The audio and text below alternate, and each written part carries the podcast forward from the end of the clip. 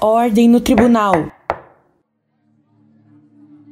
Hoje, dia 23 de julho de 1979, inicia o primeiro dia de julgamento de Ted Bundy, acusado de 60 assassinatos de meninas e mulheres ao longo dos anos 70. Theodore Robert Bundy. Acho que sou eu. Pelo menos me falaram que sim. Sem brincadeiras, Theodore. Eu nasci no dia 24 de novembro de 1946, em Burlington, Estados Unidos. Como minha mãe era muito jovem, para evitar um escândalo na vizinhança e na família, meus avós resolveram abafar o caso, inventando que eu era, na verdade, filho deles e, portanto, irmão mais novo da minha mãe.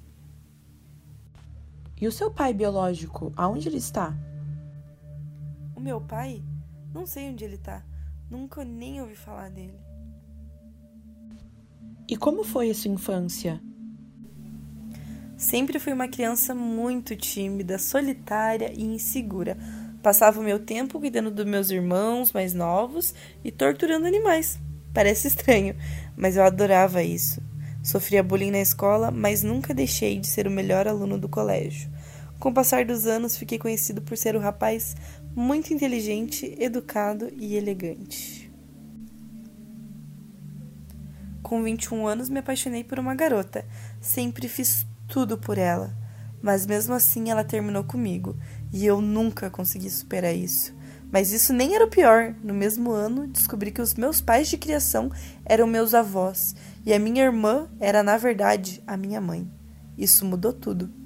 A partir de então, virei uma pessoa fria, obcecada em manter o controle de absolutamente tudo e com muito ódio da minha mãe.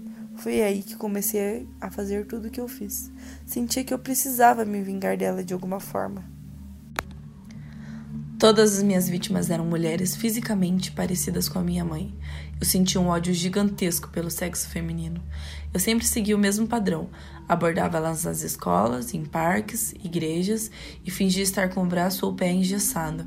Pedia ajuda para carregar os livros e compras até o meu Fusca, que não tinha o banco da frente do carona e nem o trinco da porta do mesmo lado.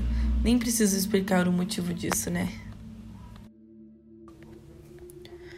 Eu sempre era tão educado e gentil que era fácil atrair as presas até o meu carro. Não perdia tempo e as empurrava, algemava e as deixava inconsciente. Eu as estrangulava e pouco tempo antes de matá-las abusava sexualmente de todas elas. Lembro claramente de todas. Melissa Smith tinha 17 anos quando foi encontrada com sinais de tortura. Quebrei o crânio dela e machuquei todo o seu corpo. Eu senti uma euforia e um prazer inexplicável.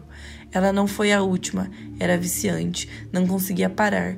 Sempre queria mais e ainda quero, mas apesar de tudo, não acho que possa causar perigo a alguém.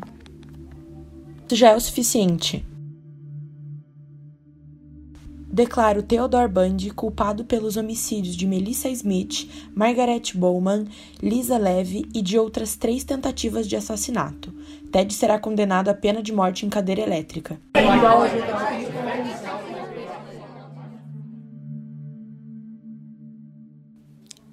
Ted Bundy foi conduzido a julgamento pela primeira vez em junho de 1979, em Miami, em virtude dos crimes cometidos na fraternidade Chi Omega, na Universidade Estadual da Flórida. O anjo da morte não fez questão de ter um advogado e decidiu se defender sozinho. Estava completamente confiante de que conseguiria convencer o júri de sua inocência, mas isso não funcionou. Uma das testemunhas da acusação reconheceu Bundy como sendo o homem armado que descia as escadas da fraternidade. Em 23 de julho de 1979, após quase sete horas de deliberação, o júri considerou Ted Bundy culpado de todas as acusações. Ted ouviu o resultado sem expressar qualquer sinal de emoção. Em 7 de janeiro de 1980, Ted foi julgado mais uma vez, dessa vez pelo assassinato de Kimberly Leach, para evitar o erro anterior, optou por ser representado por uma dupla de advogados. Mesmo com todos os esforços da defesa, a acusação apresentou 65 testemunhas que conectavam Bundy à vítima no dia do desaparecimento. Ted foi mais uma vez considerado culpado e sentenciado à morte. A execução estava marcada para o dia 24 de janeiro de 1989. No lado de dentro da prisão estadual da Flórida, Bundy fazia sua última refeição: filé, ovos, purê de batata e café. No lado de fora, aproximadamente duas mil pessoas cantavam, dançavam e soltavam fogos de artifício, aguardando ansiosamente a execução. Em placas, cartazes e camisetas eram vistas frases como queime, Bundy, queime e churrasco de Ted. As últimas palavras de Ted Bundy foram direcionadas à sua mãe, desculpando-se pela dor causada. Era o fim do anjo da morte. Bundy era um misógino e vitimou diversas mulheres ao longo de sua vida. Por ironia do destino, talvez, foi uma mulher quem acionou a cadeira elétrica que deu fim à sua vida.